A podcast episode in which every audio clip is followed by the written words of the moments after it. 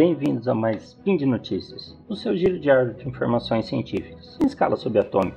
Meu nome é Augusto César Rodrigues e hoje, dia 10, Electra do calendário Decatran e dia 3 de maio, maio do calendário Gregoriano, mais dicas com o Manual do Solteiro Químico, parte 43. Isso aí, pessoal, vamos para mais dicas. Speed Notícias.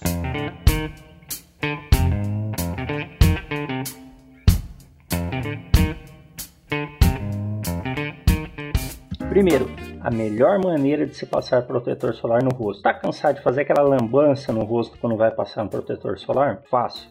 Apenas use uma esponja de maquiagem para passar o produto. Isso ocorre devido ao material de que ela é feita, tá? Então, aquela esponjinha de, de maquiagem vendida em vários lugares aí, em farmácias, em lojas de cosméticos, pela internet, enfim, você acha fácil. Quer passar um protetor solar no rosto sem ficar tudo lambuzado? Aquela esponjinha vai te ajudar a passar o protetor, não ficar abusado e te proteger ainda. Tá? Do que, que é feita essa, essa esponjinha? Primeiro, ela foi criada pela maquiadora Rian Silver. A esponjinha ela serve para aplicar produtos cremosos ou líquidos. Flexível, ela não vai reter o produto e é fácil de lavar por conta do seu material. Olha lá, que é feito de poliuretano, um polímero que compreende uma cadeia de unidades orgânicas unidas por ligações uretâneas. Tá? Ele é, ampla, é amplamente usado em espumas rígidas e flexíveis, em elastômeros duráveis, em adesivos de alto desempenho, em selantes, em fibras, vedações, gachetas, preservativos, carpetes, peças de plástico rígido e tintas. Então, olha aí onde o poliuretano é, muito, é utilizado. Então, vai passar protetor solar, não quer fazer uma lambança? Use uma esponjinha de maquiagem, tá? E fica sempre a dica, use protetor solar. Próxima dica, pare de enviar e-mail com erros. É muito fácil ler, reler o e-mail antes de enviá-lo e não achar nenhum erro. Porém, mais tarde você vê que acabou passando algum despercebido. Então, para você evitar isso, revive, revise sua própria escrita frase por frase, porém de, de trás para frente. Dessa forma, seu cérebro não vai inferir no que você realmente quis escrever, e é mais provável que você encontre os erros. Isso ocorre devido ao nosso cérebro atuar em piloto automático em certas atividades. Esse modo de funcionamento econômico da mente é necessário em nossa vida, pois permite que lidemos com situações, é, situações e, e atividades que realmente requerem nossa atenção. Nesse caso, os erros cometidos em um texto são automaticamente corrigidos pelo nosso cérebro quando a gente faz uma leitura superficial do texto. Porém, se você lê de trás para frente, vai fazer com que o seu cérebro saia do piloto automático e fica mais fácil para você encontrar esses erros. Então, quer parar de enviar e-mail errado?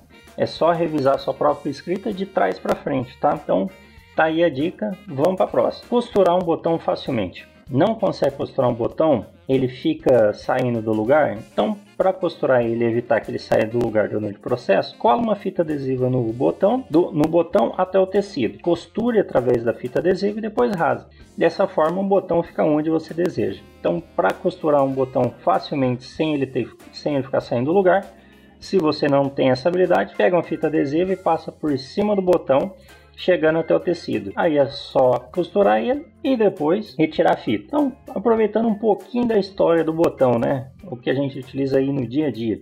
A gente não sabe certo quando surgiu. Porém, há indícios de que em tempos remotos, lá de 3000 a.C., eles já existiam no Vale do Indo, localizado no sul da Ásia.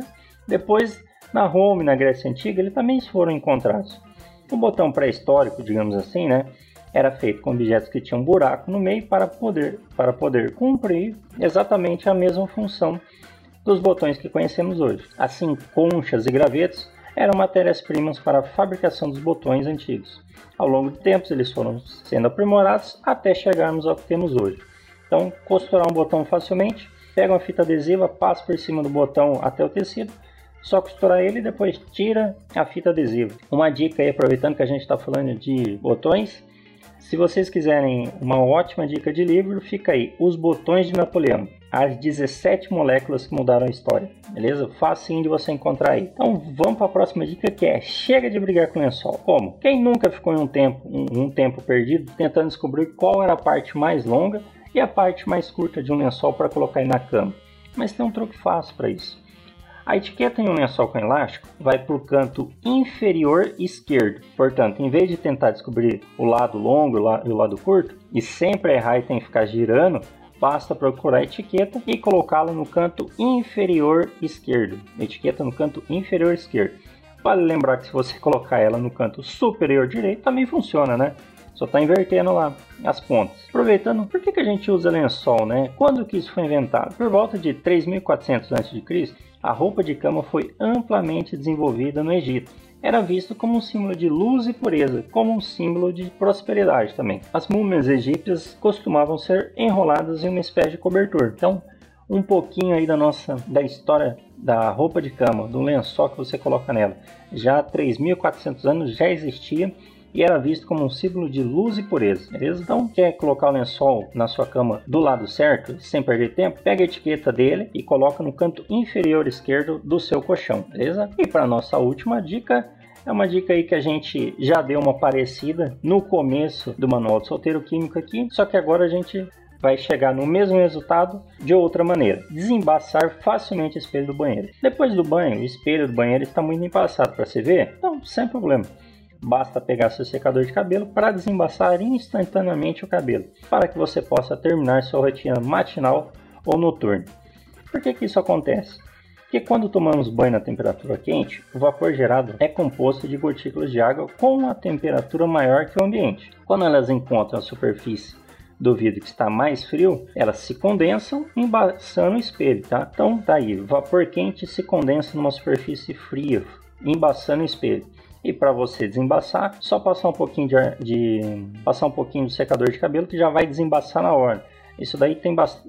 Pessoal que sempre viaja, está em hotel, sabe que do lado, a maioria dos hotéis do lado do, do espelho do banheiro tem um secador de cabelo. Você pode utilizar esse aí, se você não tiver um secador à mão. Pessoal, por hoje é só.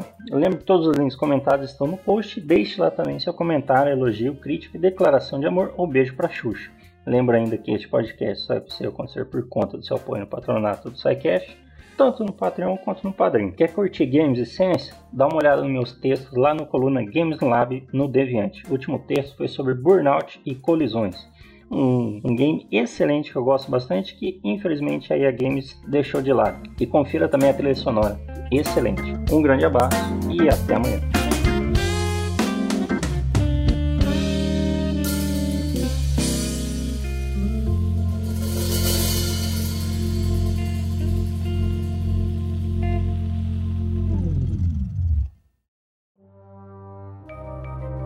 Este programa foi produzido por Mentes Deviantes. deviante.com.br.